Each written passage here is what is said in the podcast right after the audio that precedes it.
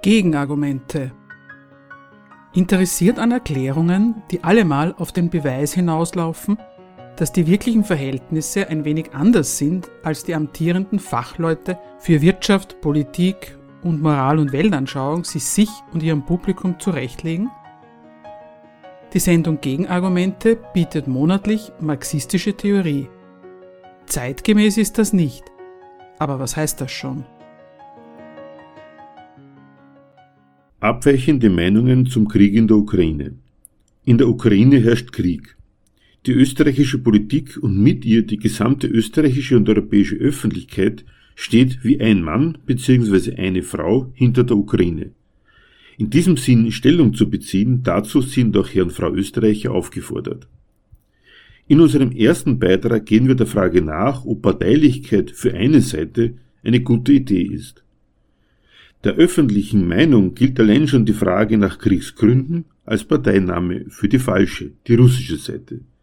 Es lohnt sich aber, diese Kriegsgründe zu kennen. Vorbereitung auf einen Krieg geht nicht ohne geistige Mobilmachung der Bevölkerung. So heißt daher unser dritter und letzter Beitrag.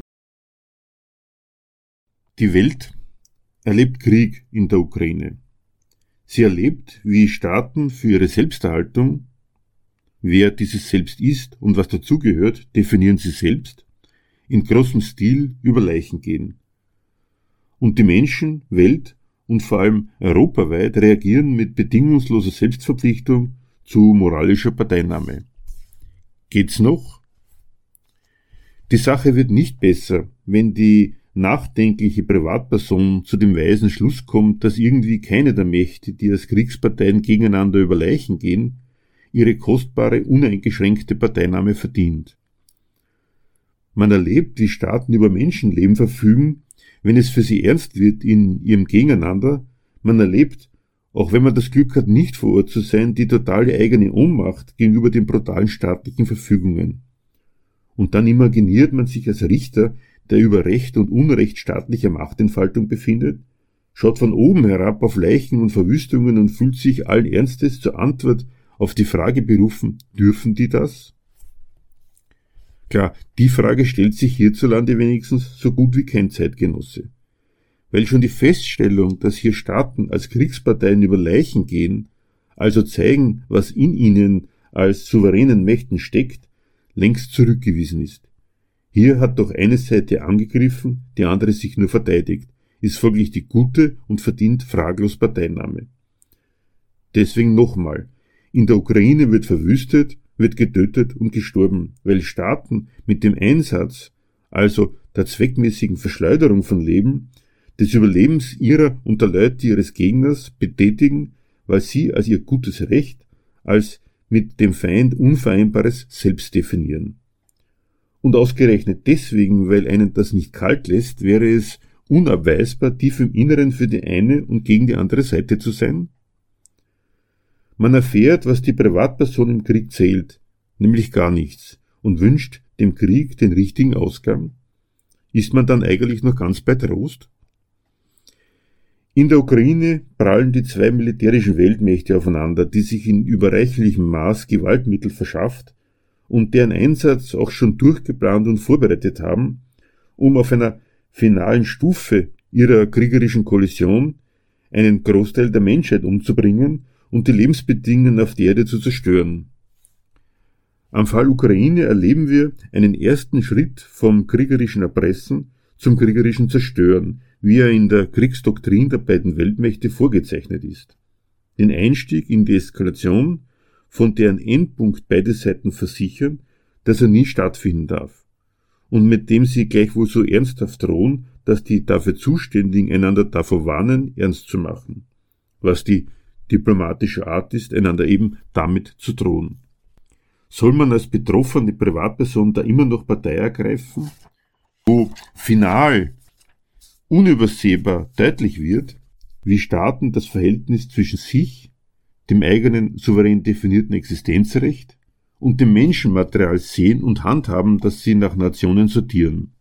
Oder soll man wieder in weiser Abwägung beider Seiten im Blick auf den letzten Übergang gleichermaßen Unrecht geben, zwei Mächten, die stolz darauf sind, kein Recht anzuerkennen als das, dass sie sich selbst zuerkennen als God's Own Country in der einen oder anderen Version. Es ist ganz einfach inadäquat, unhöflich gesprochen, extrem albern, mit dem privaten Moralismus des betroffenen Menschen auf die Brutalität des Rechts zu reagieren, mit dem Staaten vom kleinsten bis zu den weltvernichtungsfähigen Großmächten agieren. Anders sieht es aus, wenn man nicht wirklich als humanitär herausgeforderte Privatperson, sondern als moralisch in Anspruch genommener Staatsbürger denkt und urteilt. Dann ist man Partei noch bevor man Partei nimmt. Das ist der wirkliche Grund, weshalb eine aufgeweckte Bürgerschaft niemanden Unparteilichkeit durchgehen lässt. Wer die richtige Stellungnahme nicht abliefert, schließt sich aus der Partei aus, die die Nation ergreift, weil und soweit sie im aktuell stattfindenden, am Ende nolens volens auch im sachgerecht eskalierenden, final ausufernden Staatengemetzel Partei ist. Diese Parteilichkeit wird mit Bildmaterial und Sprachregelungen versorgt, die wiederum den Menschen als empfindende Privatperson rühren sollen und doch zugleich regelmäßig etwas ganz anderes bewirken und bewirken sollen. Im von Staatswegen angerichteten Leid und Elend nimmt das informierte Individuum nicht mehr seine Ohnmacht gegenüber den Staatsgewalten wahr, die ganze Völkerschaften für ihren Selbsterhaltungswillen funktionalisieren, es versteht sich als Repräsentant der Macht, die über es verfügt. Folglich werden dann auch nicht einfach Opfer bedauert und Täter verabscheut, sondern Waffen für Täter auf der politisch richtigen Seite gefordert und Freiwillige wie Dienstverpflichtete zu Kriegstaten ermutigt. Zumindest diese geistigen Missgriffe, den humanitären wie den staatsbürgerlichen und deren gesinnungsmäßig so produktive Kombination kann man sich sparen. Auch wenn es einem weder den Krieg noch die Kriegsbegeisterung empörter Mitbürger erspart. Denn das geht ja immerhin sich und allen, die bereit sind zuzuhören, den Krieg und seine Gründe, die allgemeinen eines jeden staatlichen Souveräns sowie die besonderen weltkriegstauglichen von NATO und Russland erklären. Hoffnung ohnehin nichts als eine der Haupttugenden eines kriegsfesten Moralismus, kann man daraus zwar bestimmt nicht schöpfen, aber wenigstens ist man dann nicht auch noch mit der eigenen Urteilskraft das Spielmaterial der großen bewaffneten Rechthaber.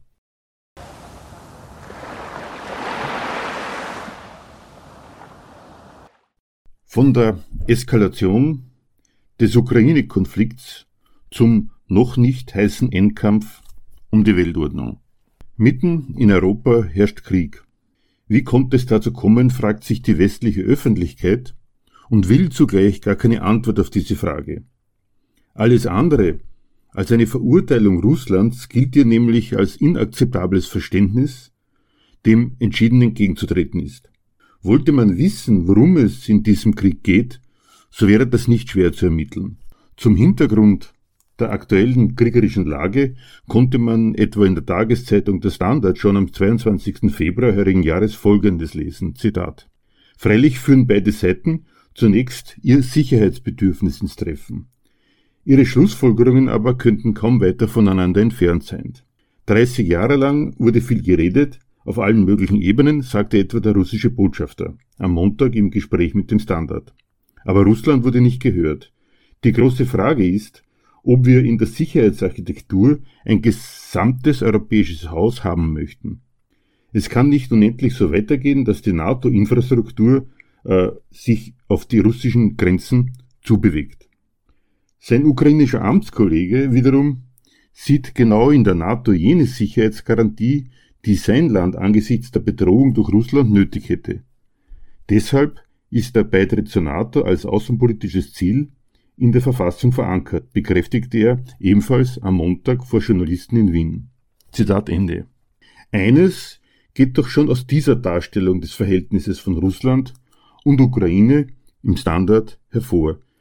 Die Gründe für den derzeitigen Krieg liegen nicht einfach im Verhältnis Russlands zur Ukraine, sondern im Verhältnis der beiden Großmächte USA bzw. NATO und Russland. Russland sieht durch den in Aussicht genommenen Beitritt der Ukraine zur NATO eine rote Linie überschritten. Ein von NATO und Ukraine anvisierter Beitritt, auf den umgekehrt die Ukraine mit dem spiegelbildlichen Argument seiner Sicherheitsinteressen gerade besteht. Ein unversöhnlicher Konflikt, stellt sich die Frage, was der Grund des derzeitigen Krieges in der Ukraine ist, wofür dort gekämpft und gestorben wird. Was ist die Position der NATO? Seit der Auflösung der Sowjetunion verfolgt der Westen das Ziel, die aus diesem Zerfallsprozess hervorgegangenen Staaten Zug um Zug ökonomisch im Rahmen der EU einzugemeinden und in weiterer Folge in eine von der NATO beherrschte Zone einzugliedern und derart Russland von jedem Einfluss auf diese Nationen kategorisch auszuschließen. Proteste Russlands unterfüttert mit dem Verweis auf das gegenteilige Versprechen der Verhandlungspartner, die NATO werde sich nicht nach Osten ausdehnen, die vom Westen mit der Bemerkung, dass es keinerlei schriftliche Vereinbarungen gäbe, regelmäßig bestritten werden, führten zu keinerlei Rücksicht auf das von Russland angemeldete Sicherheitsinteresse. Ausnutzen konnte der Westen für sein Programm der Heranführung der Staaten des ehemaligen Ostblocks die miserable ökonomische Lage der neu entstandenen Souveräne die in der in Aussicht gestellten Teilhabe am europäischen Markt die einzige Perspektive für ihr nationales Fortkommen erblickten. Für den Westen war es ein leichtes, alle diese Staaten, auch die, die sich nicht schon in ihrer neuen Staatsressort gegen Russland gestellt hatten, wie Polen und die baltischen Republiken, zum Mitmachen der NATO zu bewegen. Allen Staaten war klar, dass ihre ökonomische Neuausrichtung auf Europa eine massive Beschädigung russischer Interessen bedeutet. Die NATO bot aus ihrer Sicht die militärische Rückendeckung, die sie gegen ihren großen und überlegenen Nachbarn wollten. Die EU tat unter Einsatz der ihr zur Verfügung stehenden Softpower das ihrige, sie in diesem Entschluss zu bestärken. In mehreren Wellen traten zunächst Polen, Tschechien und Ungarn, dann Estland, Lettland und Litauen, die Slowakei, Slowenien, Rumänien und Bulgarien und schließlich einige Jahre später auch Albanien, Kroatien und Nordmazedonien der NATO bei, die der russischen Grenze damit Schritt um Schritt näher rückte. Die neuen NATO-Staaten wurden zum immer weiter in Richtung russischer Grenze verlegten militärischen Aufmarschgebiet hergerichtet. Mit der in Aussicht genommenen Aufnahme auch der Ukraine in die NATO, zu der das westliche Bündnis die Ukraine schon im Jahr 2008 eingeladen hatte, sieht Russland eine rote Linie überschritten. Es sieht dadurch nicht nur seine Geltung als Weltmacht bestritten, sondern darüber hinaus in sich in der eigenen Existenz bedroht. Was will die Ukraine? Die Ukraine, die sich seit der Annexion der Krim und der Ausrufung eines von Russland anerkannten Autonomiestatuts in den beiden Ostprovinzen Luhansk und Donetsk in einem Dauerkleinkrieg mit diesen Ostprovinzen befindet, besteht im Wissen um diese rote Linie Russlands, mit dem spiegelbildlichen Argument, sich durch Russland bedroht zu fühlen, auf dem NATO-Beitritt, zu dem das Bündnis der Ukraine und im Übrigen auch Georgien in der Gipfelerklärung von Bukarest schon im Jahr 2008 eingeladen hatte. Vor diesem Hintergrund definiert die Ukraine schon seit der Annexion der Krim durch Russland und der Ausrufung eines Autonomiestatuts der beiden Ostprovinzen Luhansk und Donetsk ihre strategischen Prioritäten neu. Im Jahr 2015 beschließt sie eine neue Militärdoktrin, in der Russland als Gegner bestimmt wird. Im Jahr 2017 nimmt die Ukraine das Ziel des NATO-Beitritts in die Verfassung auf und plant eine vollständige Interoperabilität der eigenen Armee mit der NATO bis 2022, wählte also den Weg, mit tatkräftiger Unterstützung der USA eine schlagkräftige Armee aufzubauen, die in der Lage ist, im Fall einer Auseinandersetzung größeren Kalibers bestehen zu können. Eine Aufrüstung, deren Erfolg jetzt am anhaltenden Widerstand gegen Russland zu beobachten ist. Ebenfalls im Jahr 2017 beschließt die Ukraine in Umsetzung der Militärdoktrin aus dem Jahr 2015 eine neue Militärstrategie, auf die sich Putin in seiner Rede am 21. Februar heurigen Jahres, wiedergegeben in der Tageszeitung Junge Welt, bezieht. Zitat im März 2021 hat die Ukraine eine neue Militärstrategie verabschiedet. Dieses Dokument ist fast ausschließlich der Konfrontation mit Russland gewidmet und zielt darauf ab, ausländische Staaten in einen Konflikt mit unserem Land zu ziehen. In der Strategie wird vorgeschlagen, auf der Krim und im Donbass eine Art terroristischen Untergrund zu organisieren. Sie umreißt auch die Konturen des zu erwartenden Krieges, der nach Ansicht der heutigen Strategen in Kiew ich zitiere, mit Hilfe der internationalen Gemeinschaft zu der für die Ukraine günstigen Bedingung enden soll. Und auch, wie es Kiew heute ausdrückt, und ich zitiere auch hier, hören Sie bitte genau hin, mit der militärischen Unterstützung der internationalen Gemeinschaft in der geopolitischen Konfrontation mit der Russischen Föderation. Im Grunde genommen ist dies nichts anderes als die Vorbereitung einer militärischen Aktion gegen unser Land, gegen Russland. Zitat aus der Rede von Putin. Seit der Annexion der Krim und der Niederlage im Krieg um den Donbass unternimmt die Ukraine also alles, um die eigene Armee zu einem schlagkräftigen und von Moskau ernstzunehmenden militärischen Gegner aufzubauen. Tatkräftig unterstützt wird sie dabei von der NATO. Großzügige Waffenlieferungen aus NATO-Beständen sorgen für die Kompatibilität mit der NATO. Zwecks Einschulung am neuen Gerät, inklusive der neuen Drohnen aus türkischer Produktion, und Unterricht in Sachen Kriegsführung sind beständig Hundertschaften an NATO-Ausbildern vor Ort. Seit 2010 ist die Ukraine auch Teil der schnellen Eingreiftruppe Rapid Response Force und seit 2020 einer der sechs Partner im, mit vertieften Mitwirkungsmöglichkeiten der NATO. Von den USA wird die Ukraine mit den erforderlichen Geheimdienstinformationen versorgt. Etwa die Hälfte dieser Armee steht an der Kontaktlinie zu den abtrünnigen Provinzen und führt von dort aus unter Einsatz der neuen Ausrüstung den schon genannten Dauerkleinkrieg gegen die Ostprovinzen und schafft damit für Russland die Bedrohungslage einer ständigen Gefahr des Übergangs in einen regulären Krieg. Dies in der offen ausgesprochenen Hoffnung, dass die NATO im Kriegsfall nicht anders können werde, als auf Seiten der Ukraine ins Kriegsgeschehen einzugreifen. Was ist die Position Russlands? Die laufende Eskalation der Ukraine an der Grenze zum Donbass und das von ihr in Aussicht genommene Kriegsszenario sind vor dem Hintergrund dieser schon sehr weit gediehenen Angliederung der Ukraine an das Bündnis und des für den Fall eines Beitritts der Ukraine drohenden Eingreifens dieses westlichen militärischen Bündnisses in den Konflikt für den russischen Präsidenten Anlass im heurigen Jahr Bilanz über die 30-jährigen Beziehungen zwischen NATO und Russland zu ziehen. Diese Bilanz fällt für Russlands Bestreben, sich als Weltmacht zu behaupten, die in höchsten Weltordnungsfragen ein Wort zumindest mitzureden hat, katastrophal aus. Nach einer ausführlichen Darstellung der NATO-Osterweiterung inklusive Darstellung der Offensivkräfte, die in den in die NATO aufgenommenen Staaten installiert wurden, verweist er auf die besondere Bedrohung des von NATO und Ukraine gewollten Beitritts der Ukraine, zitiert wieder aus der Tageszeitung Junge Welt.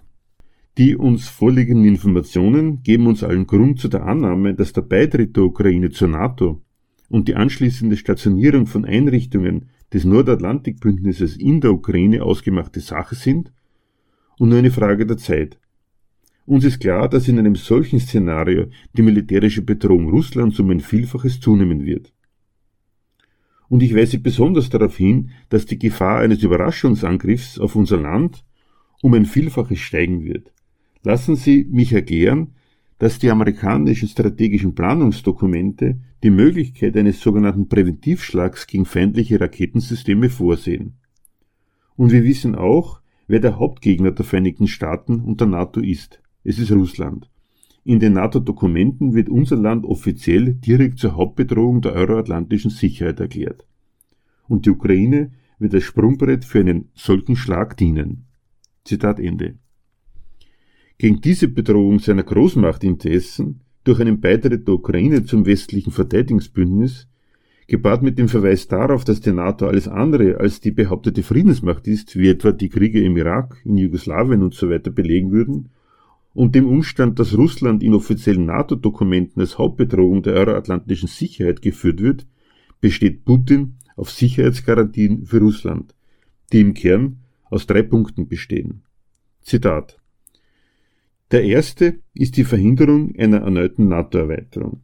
Der zweite ist die Weigerung, dem Bündnis die Stationierung von Angriffswaffensystemen an den Grenzen Russlands zu gestatten. Und schließlich eine Rückführung der militärischen Fähigkeiten und der Infrastruktur des Blocks in Europa auf den Stand von 1997, als die NATO-Russland-Grundakte unterzeichnet wurde. Zitat Ende.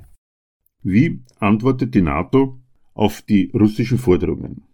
USA bzw. NATO und die EU weisen die russischen Kernforderungen keine Ausdehnung der NATO bis an die Grenze Russlands zurück. Washington kann sich allenfalls unverbindliche Gespräche über aus russischer Sicht erklärtermaßen nebensächliche Themen vorstellen. Ausdrücklich betont der amerikanische Außenminister dabei, dass die Antwort des amerikanischen Präsidenten, der berühmte Antwortbrief, kein formelles Verhandlungsdokument sei. Der NATO-Generalsekretär Jens Stoltenberg formuliert die westliche Sicht wie folgt. Zitat. Wir sind bereit, uns die Sorgen Russlands anzuhören und eine echte Diskussion darüber zu führen, wie wir die fundamentalen Prinzipien der europäischen Sicherheit bewahren und stärken können, sagte Generalsekretär Jens Stoltenberg am Mittwochabend in Brüssel. Dazu gehöre aber auch das Recht aller Staaten, selbst über ihren Weg zu entscheiden. Man werde sich auch weiterhin eng mit der Ukraine abstimmen. Die NATO sei ein Verteidigungsbündnis und strebe keine Konfrontation an. Zitat Ende. Jeder Staat hat das Recht, selbst über seinen Weg zu entscheiden, erfährt man. Es ist dies eine höflich gehaltene, der Sache nach aber knallharte Zurückweisung der russischen Sicherheitsbedenken. Gleichgültig gegen diese Einwände hält die NATO am Beitritt der Ukraine und damit genau an dem Szenario fest, durch das Russland sich bedroht sieht. Die NATO sei ein Verteidigungsbündnis und strebe keine Konfrontation an, liest man weiter. Stellt sich die Frage, was verteidigt die NATO? Vor dem Hintergrund des unumstößlich feststehenden Beitritts der Ukraine bedeutet das im Klartext, die NATO verteidigt ihr Recht, ohne Rücksicht auf Russland über Beitritt oder Nichtbeitritt eines Kandidaten zu entscheiden Anders gesagt, so nahe an die Grenze Russlands heranzurücken, wie sie will. Natürlich am liebsten ohne Konflikt, sprich ohne jede Form von Gegenwehr seitens des negativ betroffenen Russlands. Wo Gegenwehr nicht ausbleibt, wie im gegenständlichen Fall, sind Konflikte zwar bedauerlich, aber wohl nicht zu vermeiden. Geklärt ist daher schon jetzt, wer in den Augen der NATO für den Fall einer Eskalation die Verantwortung trägt.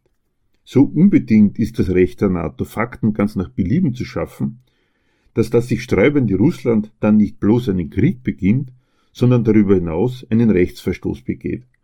Anders gesagt, wenn Russland sich gegen den Beitritt der Ukraine zur Wehr setzt, und Russland ist der einzige Staat, der neben dem Willen auch über Mittel dafür verfügt, der NATO Grenzen aufzuzeigen, dann trägt an diesem Konflikt niemand anderes als Russland selbst die Schuld. Mit dieser Zurückweisung des russischen Bestehens auf Berücksichtigung seiner Sicherheitsinteressen geben die USA und die NATO zu erkennen, dass sie am Beitritt der Ukraine zur NATO festhalten, dass es ihnen also genau auf den Aufbau des Potenzials ankommt, das für Russland die Infragestellung seiner Stellung als Großmacht, die in allen internationalen Affären zu hören ist, bedeutet.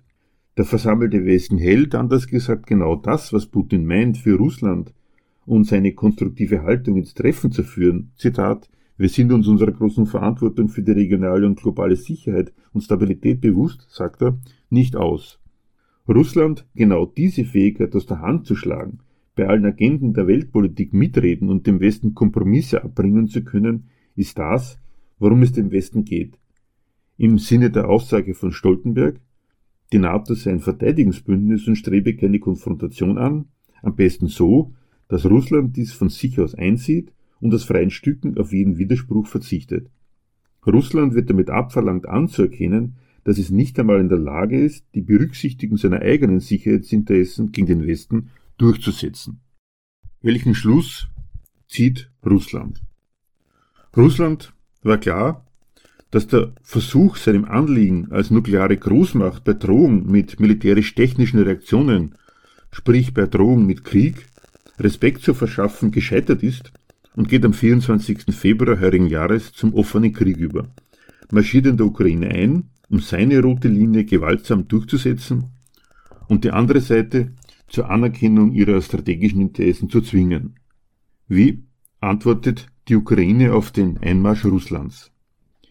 Die Ukraine nimmt die kriegerische Herausforderung an und verteidigt sich gegen den anstürmenden, militärisch überlegenen Feind stellt sich die Frage, was da verteidigt wird. Das Leben der Ukrainerinnen und Ukrainer ist es jedenfalls nicht. Die werden in großer Zahl geopfert, sei es als Soldaten an den kriegerischen Fronten, sei es als Zivilbevölkerung, die im Bombenhagel Russlands umkommen und als Zeugen russischer Brutalität ein zweites Mal missbraucht werden. Zu Opfern werden aber auch jene, denen die Flucht gelingt, die aber nicht nur Hab und Gut in der Ukraine zurücklassen müssen, sondern sehr oft auch den Ehemann, den Sohn oder den Vater, die, ob sie wollen oder nicht, ihr Land zu verteidigen haben. Verteidigt wird auch nicht die Freiheit der Europäischen Union beizutreten. Damit hat Russland sich in Form der Anerkennung der Abspaltung der beiden Ostprovinzen und der Annexion der Krim gerade abgefunden. Verteidigen dürfen alle diese Menschen mit ihren Opfern die Freiheit der Ukraine, keinesfalls Bufferstaat zwischen NATO und Russland sein zu wollen, verteidigt wird das Recht der Ukraine, zum östlichen Vorposten der NATO direkt an der russischen Grenze gelegen zu werden. Um dieses Ziel gegen die russische Übermacht zu erreichen, versucht der ukrainische Präsident seit dem Ausbruch des heißen Krieges in Umsetzung der schon 2017 beschlossenen ukrainischen Militärstrategie alles, äh, die NATO zu einem Eintritt in den Krieg an der Seite der Ukraine zu bringen.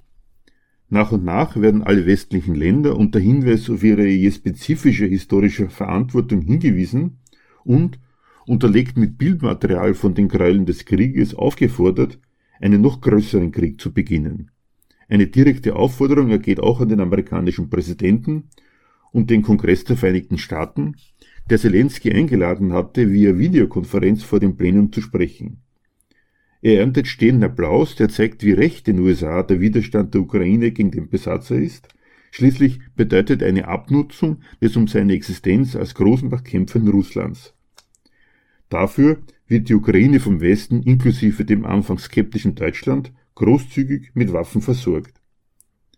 Das Ansinnen, sich am Krieg zu beteiligen, weist der amerikanische Präsident Biden aber mit den Worten, das würde einen dritten Weltkrieg bedeuten, zurück und stellt damit klar, dass die USA sich nicht vor den Kahn der Ukraine spannen lassen.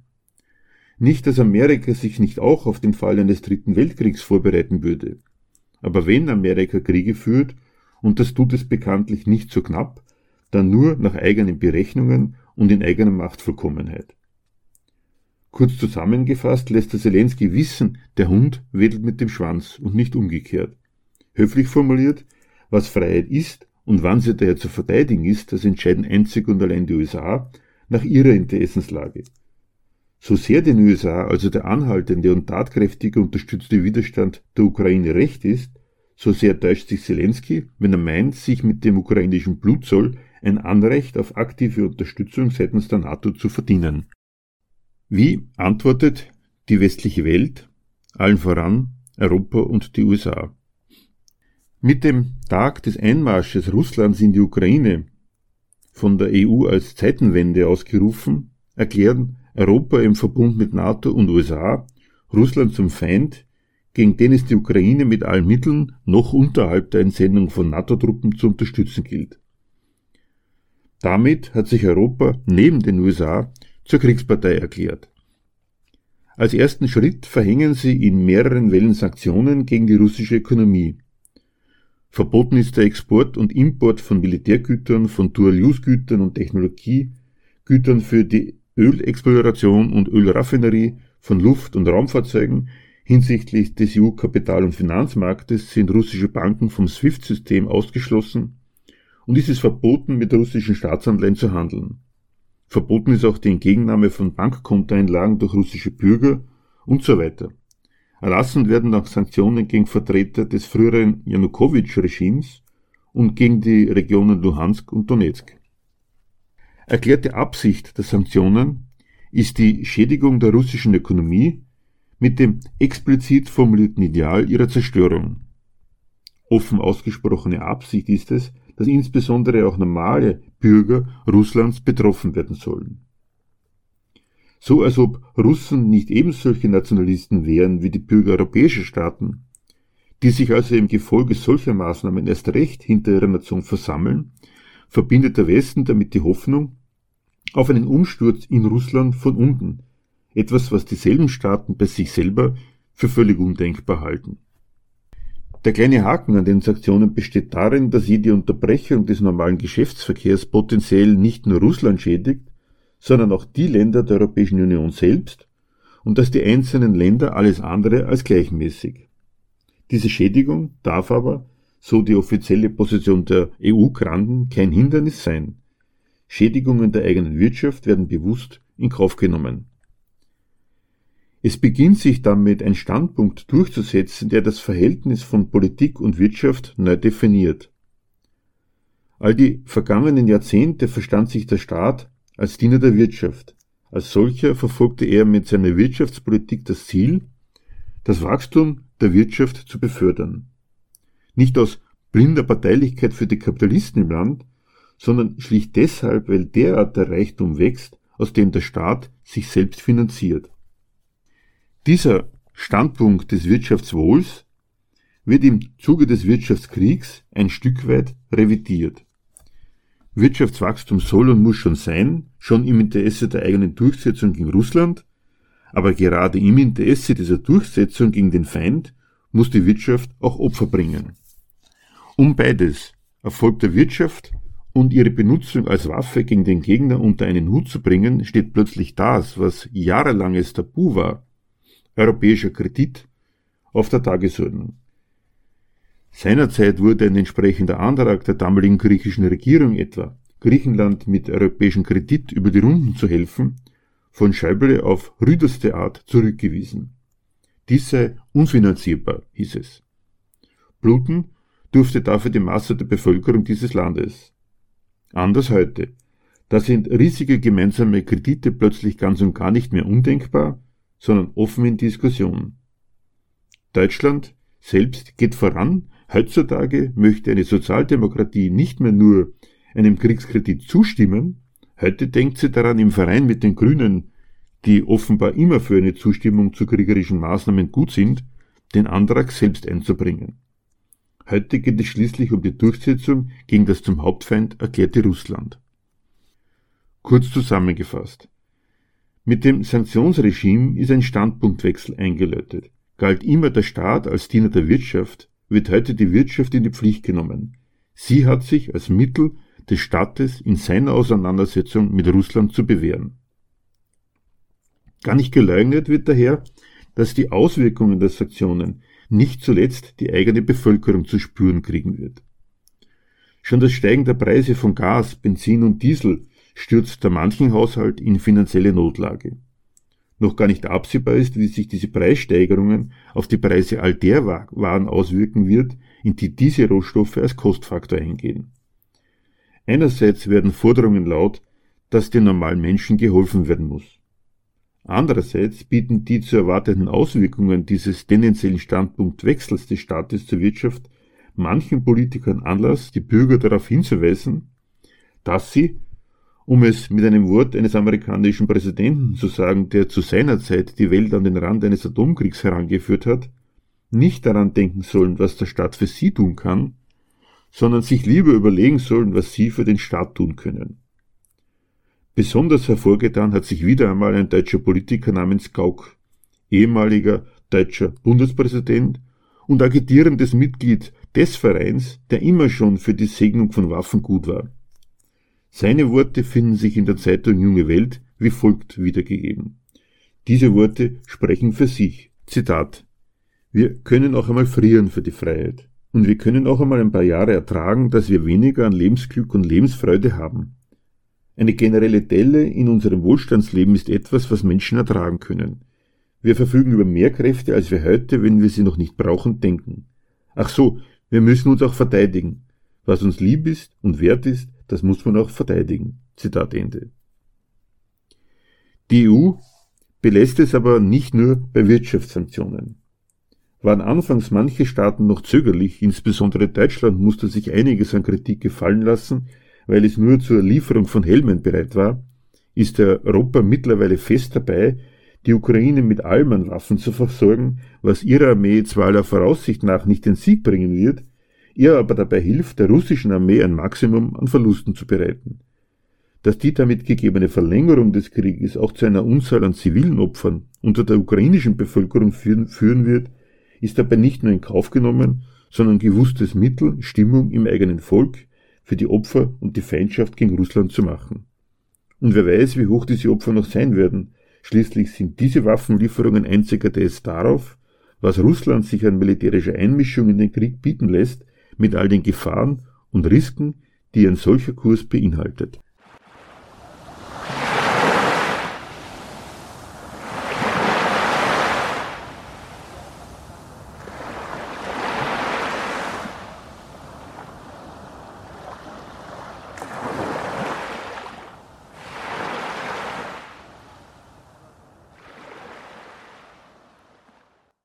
Anmerkungen zur aktuell stattfindenden geistigen Mobilmachung gegen Russland. Die Entscheidung Russlands, die Überschreitung der aus seiner Sicht roten Linie, der Heer- und Aufrüstung der Ukraine zu einem NATO-Vorposten vor seiner Haustür, mit militärischen Mitteln zu verhindern, erklärt Europa seinerseits zu einer für Europa roten Linie. Der russische Präsident habe eine rote Linie überschritten und müsse nun auf den Widerstand Europas stoßen, sagt Reinhard Lobatka von der ÖVP in der Nationalratsdebatte vom 24. Februar. Der Angriff Russlands auf die Ukraine zerstört nämlich nicht nur die Ukraine in ihrer bisherigen Verfassung, sondern der russische Präsident habe damit, wie der grüne Vizekanzler Kogler in besagter Nationalratsdebatte verlautbart, die Friedensordnung in Europa in Frage gestellt. Die Europäische Union spricht mit einer Stimme. Die Europäische Union bekennt sich zu einem gemeinschaftlichen Vorgehen, heißt es in der Regierungserklärung von Bundeskanzler Nehammer vom 24. Februar dieses Jahres. Österreich werde die weiteren massiven Maßnahmen der EU mitentwickeln und mittragen, denn es gelte, alle Mittel der Politik und der Diplomatie zu ergreifen, um uns entgegenzustellen, unterstrich der Vizekanzler. Zu besagten massiven Maßnahmen der EU gehört ein gegen Russland eröffneter Wirtschaftskrieg, dessen erklärtes Ziel die wirtschaftliche Vernichtung Russlands ist. Hoffnungen darüber, einen Regime Change in Russland zu bewirken, werden unverhohlen und öffentlich bekannt gemacht. Aufrüstungsprogramme werden beschlossen in den EU-Staaten, auch in Österreich. Noch neutrale Staaten diskutieren einen NATO-Beitritt. Kurz, Europa rüstet massiv auf zur Weltkriegspartei im begonnenen, noch nicht heißen Endkampf um die Weltordnung. Parallel dazu nimmt eine geistige Mobilmachung Fahrt auf, die ihresgleichen sucht. Das Innere der EU-Nationen wird sortiert nach Freund und Feind. In der Kulturbranche bleibt kein Stein auf dem anderen.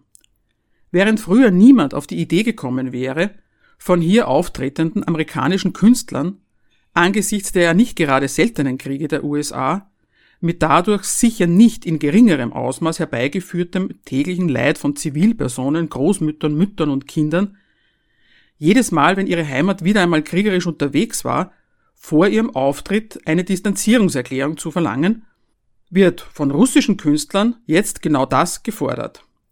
Es wird klargestellt, dass die ansonsten so hochgeschätzte Leistung der Kultur, Menschen über politische Grenzen hinweg zu vereinen, im Fall von Russland eher als Kumpanei mit dem Feind anzusehen ist. Da ist nicht Vereinen, sondern Distanzieren angesagt. Russische Künstler geraten der Reihe nach, egal wie sehr bisher geehrt und geschätzt für ihre Leistungen für die heimische Kulturszene, als Bürger eines Feindesstaates ins Visier und werden aufgefordert, sich von der Ukraine-Invasion Russlands zu distanzieren. Tun sie das nicht, wie der Dirigent Valery Gergiev, verlieren sie Engagement und Posten in Europa Opernstar Anna Netrebko sagt von sich aus alle Auftritte ab, nachdem ein Hagelfeuer an Kritik über sie ergeht, weil sie sich über die an russische Künstler herangetragene Forderung nach einer Distanzierung von Russland wie folgt beschwerte. Zitat Dies sollte eine freie Entscheidung sein. Wie viele meiner Kollegen bin ich kein politischer Mensch. Ich bin kein politischer Experte. Ich bin Künstler und mein Ziel ist es, Menschen über politische Grenzen hinweg zu vereinen. Zitat Ende. Alle Hochachtung und aller Respekt, der Netrebko als dem größten Star der Oper bisher entgegengebracht wurde, der 2006 ob der herausragenden künstlerischen Leistungen für die österreichische Republik noch die österreichische Staatsbürgerschaft verliehen wurde, ohne wie sonst üblich in einem Einbürgerungsverfahren den Verzicht der bisherigen Staatsbürgerschaft zu verlangen, ist dahin, ob einer für zu halbherzig befundenen Distanzierung. Eine Unpolitische muss sich entscheiden, titelt ein Artikel im Kurier vom 2. März. Aber nicht nur in der Oper, sondern in der gesamten Kultur werden infolge des russischen Krieges derzeit Aufführungen abgesagt, Gastspiele werden storniert und Verträge mit russischen Institutionen beendet, die sich nicht von der Invasion distanzieren, ist den Medien zu entnehmen. In den Fokus geraten auch ehemalige österreichische Spitzenpolitiker mit ihren gut bezahlten Jobs in den Aufsichtsräten diverser russischer Unternehmen. Nachdem Wirtschaftsbeziehungen mit Russland jetzt nicht mehr unter dem Gesichtspunkt der gedeihlichen wirtschaftlichen Zusammenarbeit zwischen Österreich und Russland betrachtet werden, sondern nach der aktuellen Sicht der Dinge der potenziellen Finanzierung von Russlands verbrecherischen Vorhaben dienen, gilt deren Tätigkeit in russischen Gesellschaften fortan als Dienst für den Feind und fällt daher beinahe schon in die Kategorie des Landesverrats. Die angesprochenen Politiker beenden daher der Reihe nach der eine früher, der andere erst nach einigem an Überzeugungsarbeit ihre Aufsichtsratstätigkeit. Die, wie es heißt, massiven Maßnahmen gegen Russland betreffen nicht nur den Bereich der Wirtschaft, sondern auch die Medien. Am Abend des 27. Februars kündigt die EU-Kommissionspräsidentin Ursula von der Leyen ein Verbot der vom Kreml unterstützten Medien Russia Today und Sputnik in der EU an. In einer Pressemitteilung der EU-Kommission vom 2. März zu diesem Verbot heißt es dazu, Zitat, Angesichts der sehr ernsten Lage und als Reaktion auf die von Russland ergriffenen Maßnahmen, um die Lage in der Ukraine zu destabilisieren, ist es notwendig, im Einklang mit den Grundrechten und Grundfreiheiten weitere restriktive Maßnahmen zu ergreifen und die Ausstrahlung von Sendungen in der EU oder an sie gerichtete Sendungen von Russia Today und Sputnik auszusetzen. Zitat Ende. Freiheit ist bekanntlich immer die Freiheit der Andersdenkenden. Über den Krieg in der Ukraine denkt die Europäische Union bekanntlich deutlich anders als Russland. Daher ist laut Mitteilung der EU-Kommission, der Hüterin der Grundrechte in der EU, die verkehrte Meinungsbildung die von den vom Kreml unterstützten Medien Russia Today und Sputnik ausgeht, ganz buchstäblich auszuschalten. Dabei handelt es sich selbstverständlich nicht um eine Zensur, sondern eine restriktive Maßnahme, die im Einklang mit den Grundrechten und Grundfreiheiten notwendig ist. Warum sie notwendig ist, dazu wird die frühere deutsche Verteidigungsministerin und jetzige Kommissionspräsidentin von der Leyen in besagter Pressemitteilung wie folgt zitiert. In dieser Kriegszeit sind Worte wichtig. Wir sind massiver Propaganda und Desinformation über diesen verabscheuungswürdigen Angriff auf ein freies, unabhängiges Land ausgesetzt. Wir werden diesen Sprachrohren des Kreml nicht länger gestatten, ihre toxischen Lügen zu verbreiten, um Putins Krieg zu rechtfertigen und zu versuchen, unsere Union zu spalten. Zitat Ende. Den Sprachrohren des Kreml darf nicht gestattet werden, unsere Union zu spalten. Das gibt kund, wem ihre Sorge gilt, wenn sie davon spricht, dass wir einer massiven Propaganda und Desinformation ausgesetzt sind.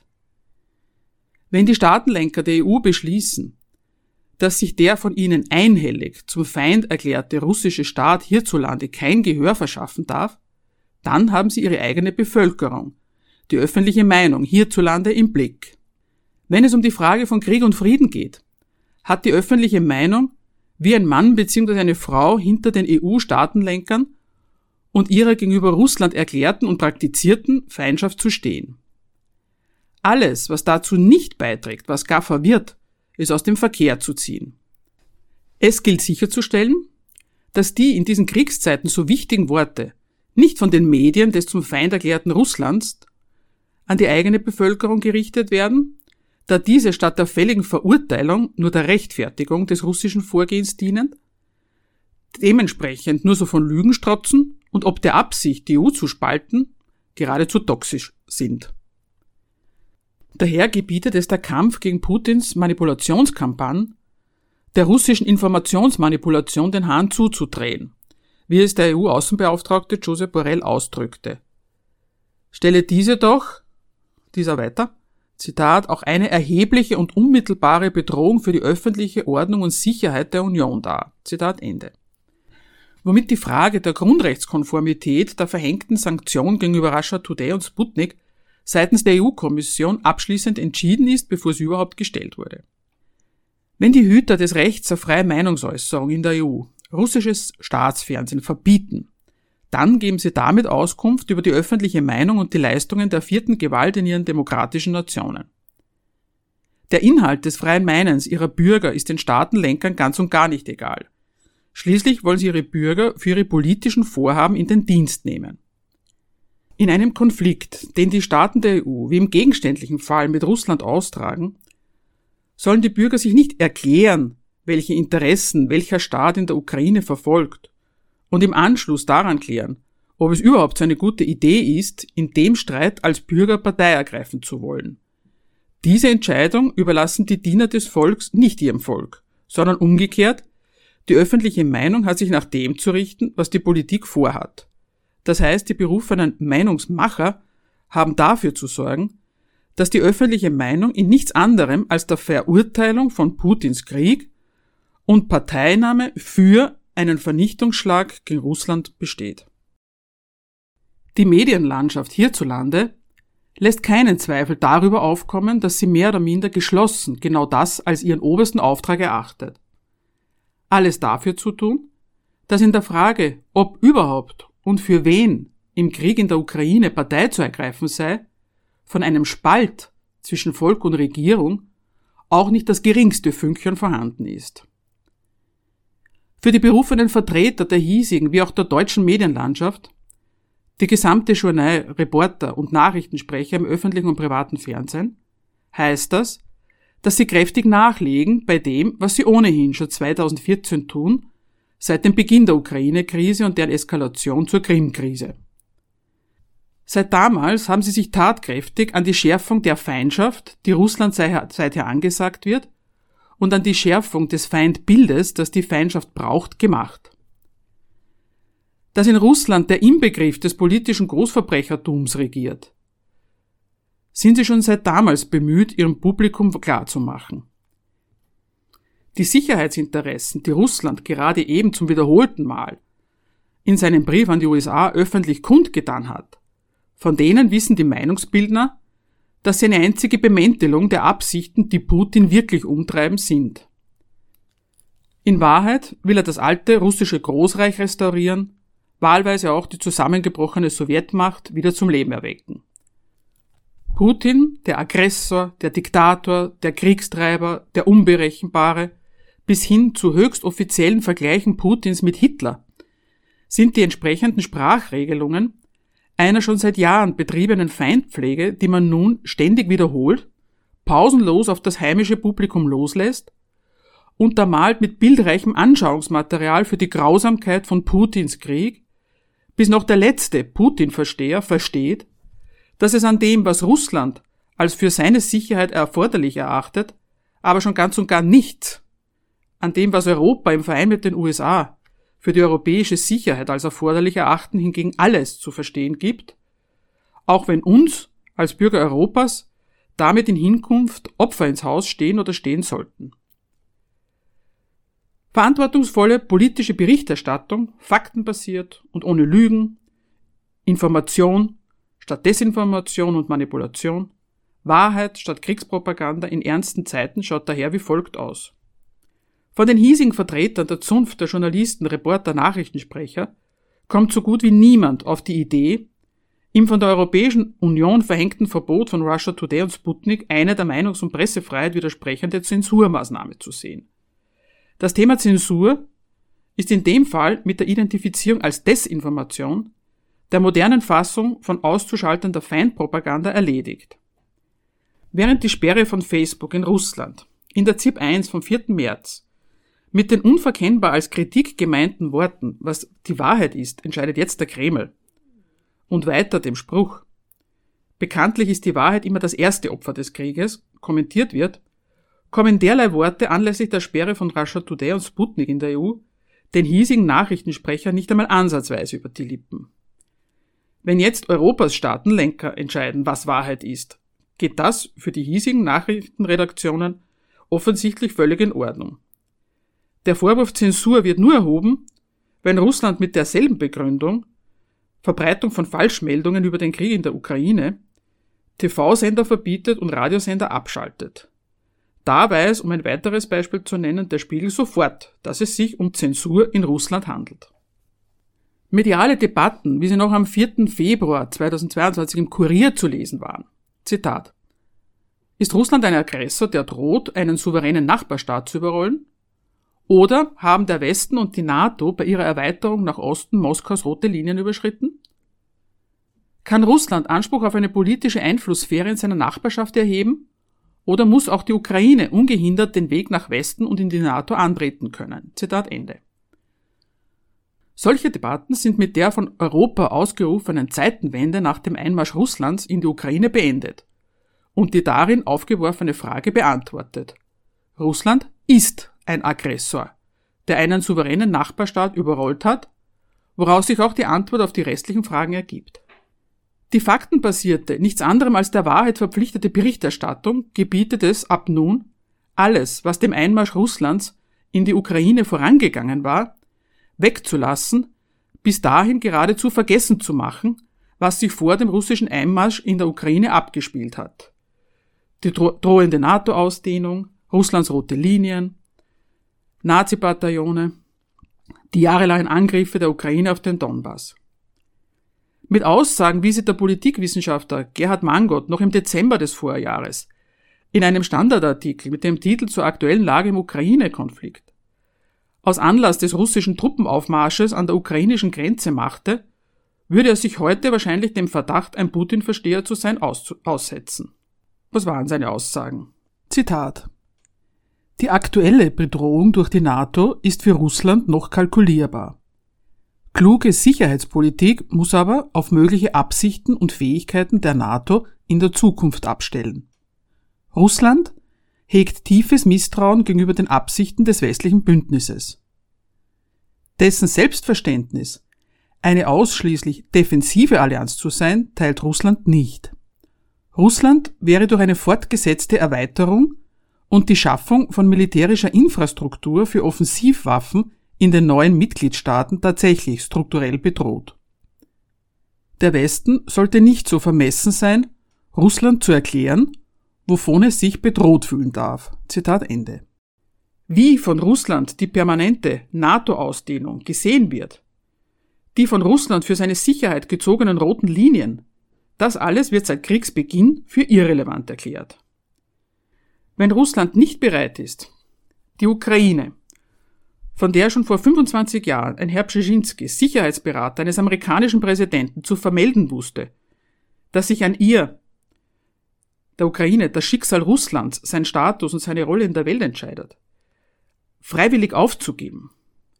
Wenn Russland nicht bereit ist, der weiteren Eingemeindung der Ukraine in die NATO, dem Militärbündnis, mittels dessen die USA die Entmachtung Russlands zielstrebig vorantreiben, tatenlos zuzusehen. Und Europa nunmehr geschlossen erklärt, sich fortan auch stärker militärisch in diese Entmachtung Russlands einbringen zu wollen. Frieden in Europa fortan nicht mehr in strategischer Partnerschaft mit, sondern ebenso strategisch gegen Russland schafft. Dann besteht für Nachrichtensprecher und Journalisten der hiesigen Presse kein Zweifel darüber, welche Wahrheiten über den Einmarsch Russlands in die Ukraine und seine Konsequenzen fortan unters Volk zu bringen sind. Russlands Präsident Wladimir Putin hat seinen Angriffskrieg gegen die Ukraine begonnen. Vor der Welt und ohne jegliche Bedrohung aus Kiew. Schreibt etwa Raimund Löw im Falter vom 23. Februar. Die Ukraine, eine Bedrohung für Russland, eine reine Fantasie des Autokraten in Moskau. Nachdem wir wissen, dass Russland keinen Grund zum Krieg hat, sind sämtliche Kriegsgründe, die man von den hiesigen Meinungsmachern ziemlich geschlossen als Information im Unterschied zur nur in Russland beheimateten Kriegspropaganda geliefert bekommt, alle in der verbrecherischen Natur von Putin angesiedelt. Der Kriegsgrund wird auf allen Kanälen personalisiert. Es ist Putins Krieg, Putin ist der Kriegstreiber, der Aggressor, der Unberechenbare die von ihm angegebenen Kriegsgründe alle vorgeschoben. In Wahrheit ist der einzig wahre Kriegsgrund sein staatsverbrecherischer Eroberungswille. War 2014 im Anschluss an die Annexion der Krim in der Frage einer Intervention des Westens und seiner NATO als passende Antwort auf das Verbrechen, das man Russland zur Last legt, noch eine gewisse Zurückhaltung zu bemerken, ist davon jetzt nichts mehr zu sehen. Im Unterschied zur Russ russischen Seite des Konflikts bekommt der ukrainische Präsident Zelensky allabendlich Gelegenheit, sich direkt an die Öffentlichkeit hierzulande zu richten. In seinen Botschaften an Europa und die USA wiederholt er Abend für Abend in leichten Variationen die immer gleiche Forderung nach einer von der NATO durchgesetzten Flugverbotszone in der Ukraine, von der alle in der Sache Entscheidenden wissen, dass diese NATO-Intervention der Eröffnung eines dritten Weltkrieges gleichkäme. Parallel dazu befeuern die berufenen Meinungsmacher im ORF Tag für Tag im Fall des Krieges in der Ukraine ganz anders als bei vergangenen Kriegen des Westens gegen den Irak, Afghanistan, Libyen oder des NATO-Kriegs gegen Serbien die Betroffenheit der österreichischen Bevölkerung, indem sie eine Flut an Bildern über das Elend von Menschen in einem Kriegsland, vorzugsweise von Kindern, allabendlich in die heimischen Wohnzimmer übertragen.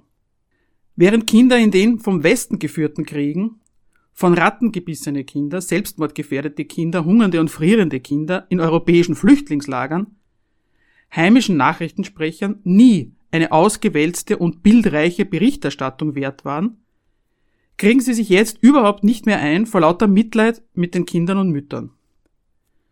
Zuhauf werden einem Bilder von zivilen Opfern, die natürlich immer von Russland beabsichtigt und nie Kollateralschäden sind, wie sie in den Kriegen des Westens bedauerlicherweise auch vorgekommen sind, quasi tagesaktuell geliefert.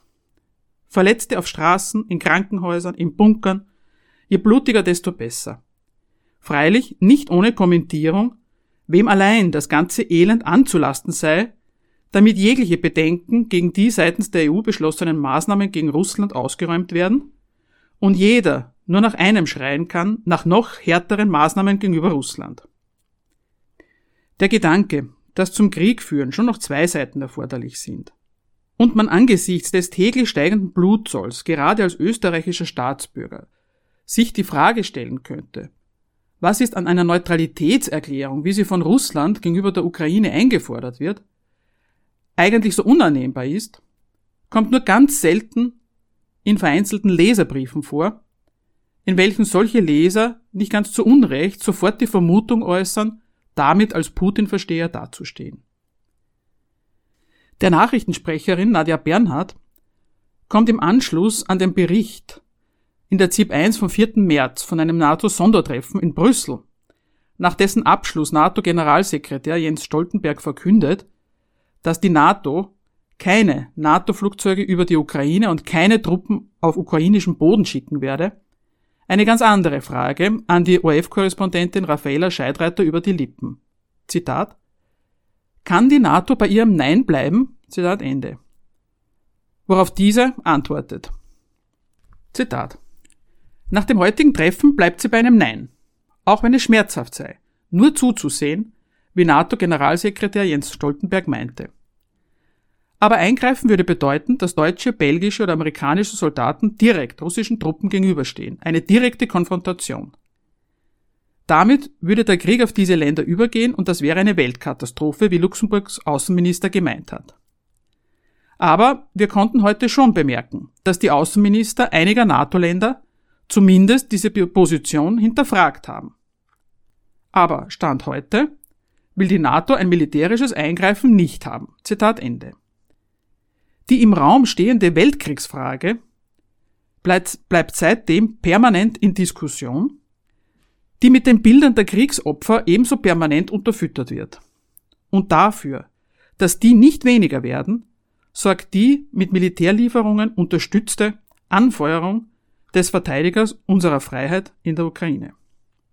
Epilog Wenn ich mir die Kriegsberichterstattung in den Medien anschaue, schreibt Oskar Lafontaine in einem Artikel vom 24. Februar auf der Webseite www.nachdenkseiten.de, möchte ich vielen Journalisten ins Stammbuch schreiben, was Stefan Zweig am Vorabend des Ersten Weltkrieges notierte und woran Gabor Steingart kürzlich erinnerte. Zitat Sie hatten die Hasstrommel geschlagen und schlugen sie kräftig, bis jedem Unbefangenen die Ohren grellten und das Herz erschauerte. Gehorsam dienten sie fast alle in Deutschland, Frankreich, in Italien, in Russland, in Belgien, der Kriegspropaganda und damit dem Massenwahn und Massenhass des Krieges, statt ihn zu bekämpfen. Zitat Ende.